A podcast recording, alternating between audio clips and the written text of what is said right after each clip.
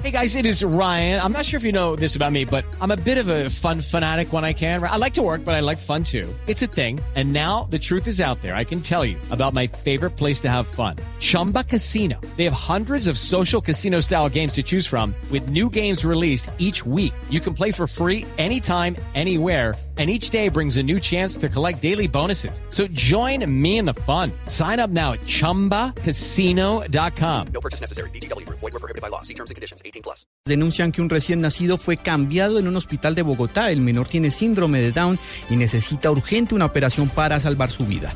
La historia con David Gallego.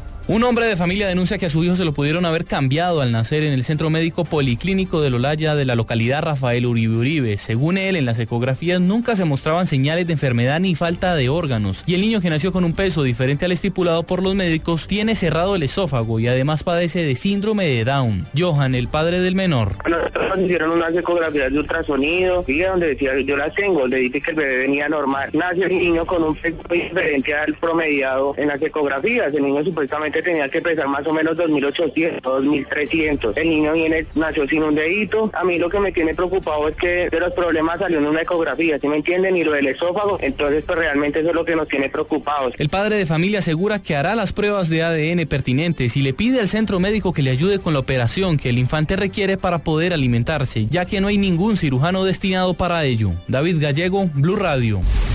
El Congreso de la República dejó al descubierto su preocupación por el impacto de la sanción de la Superintendencia de Industria y Comercio contra los productores de azúcar en el país y situó al superintendente a un debate de control político. Diego Monroy.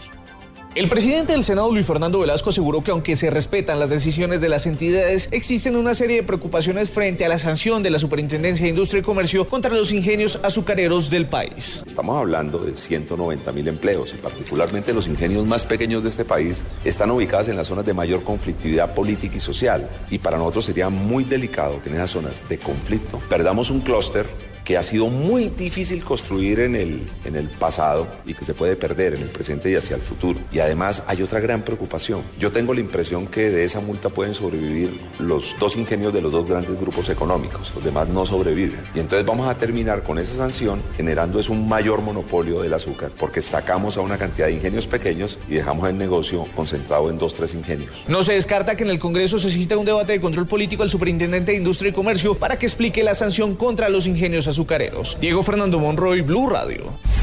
Cerca de 2.000 colombianos han formalizado su situación tras su regreso a Colombia por cuenta de más de un mes de crisis fronteriza con Venezuela. Silvia Patiño. En total, 1.950 colombianos han sido entre deportados, repatriados y expulsados desde que fue cerrada la frontera con Venezuela hace casi dos meses. Así lo indicó en diálogo con Blue Radio el director de Migración Colombia, Cristian Kruger. Por Arauca hemos recibido 101 medidas a la fecha. Por Cúcuta hemos recibido 1.109 medidas. Por Paraguachón, a la fecha llevamos 739 medidas y por Puerto Carreño tenemos una medida solamente por este puesto de control. El día de ayer recibimos solamente por y recibimos nueve connacionales. Kruger resaltó la disminución considerable de deportaciones en las últimas semanas. Dijo que si bien los primeros días eran recibidas aproximadamente 200 personas, hoy el promedio es entre 10 y 13, una cifra que se presentaba incluso cuando la frontera estaba abierta. Silvia Patiño, Blue Radio. En Barranquilla las lluvias volvieron a causar estragos en las calles de la ciudad. Los populares arroyos afectaron en las últimas horas varias calles de la capital del Atlántico y provocaron mmm, varios inconvenientes en materia de emergencia. Los detalles con Rodolfo Rodríguez. Los organismos de socorro están adelantando el censo de damnificados y afectados por el fuerte aguacero que cayó en la ciudad de Barranquilla. De acuerdo al reporte preliminar que se tiene, un taxi fue arrastrado por las aguas del arroyo de la calle 76 y chocó contra otro vehículo. Los ocupantes de los carros fueron rescatados. Asimismo, se reporta algunos sectores de la ciudad sin luz. En Barranquilla, Rodolfo Rodríguez Llanos, Blue Radio. En información internacional, en Venezuela, la defensa de Antonio Ledesma exigió al Tribunal Supremo de Justicia acatar la sentencia de Naciones Unidas que declaró arbitraria la detención del alcalde de Caracas. Nos informa en la capital de Venezuela, Santiago Martínez.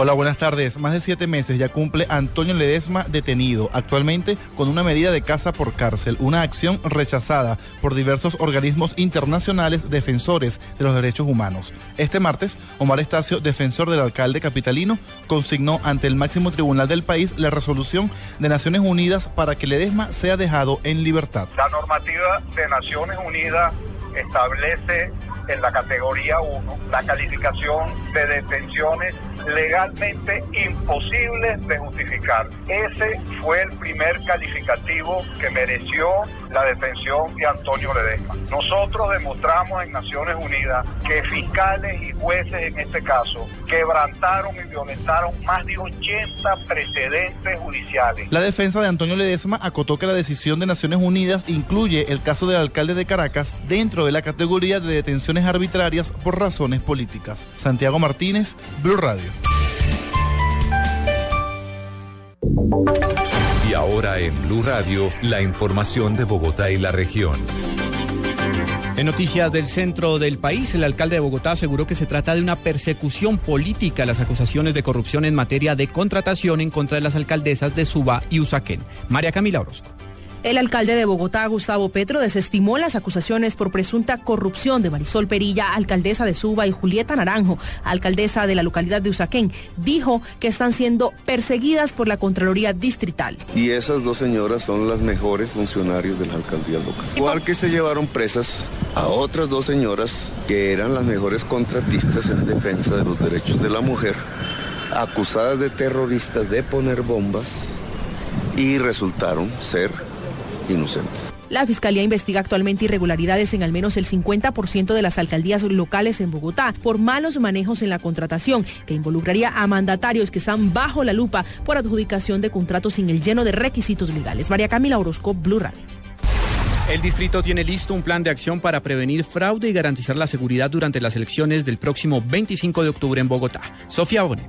El secretario de Gobierno, José Cuesta Novoa, con respecto a los preparativos para la jornada electoral del próximo domingo 25 de octubre, señaló que la administración tiene todo dispuesto logísticamente para que la registraduría distrital cumpla la tarea de garantizar el desarrollo y la transparencia de las elecciones. Agregó que hasta el momento hay una disponibilidad asegurada de 611 vehículos para la actividad y fueron entregadas 5.000 lonas para el traslado y transporte del material electoral. Además de esto, se firmó un contrato para proporcionar 600 teléfonos fijos para la transmisión de datos y la próxima semana la Secretaría de Gobierno entregará 45 equipos de sistemas de apoyo para el desarrollo de la transmisión de informes finales de elecciones. Y finalmente, el funcionario señaló en cuanto a seguridad para el caso de la ciudad de Bogotá, tanto la Policía Metropolitana como el Ejército Nacional y la Fiscalía General de la Nación están trabajando en conjunto para el control y el desarrollo de las fases del Plan Democracia. Sofía Bonet, Blue Radio.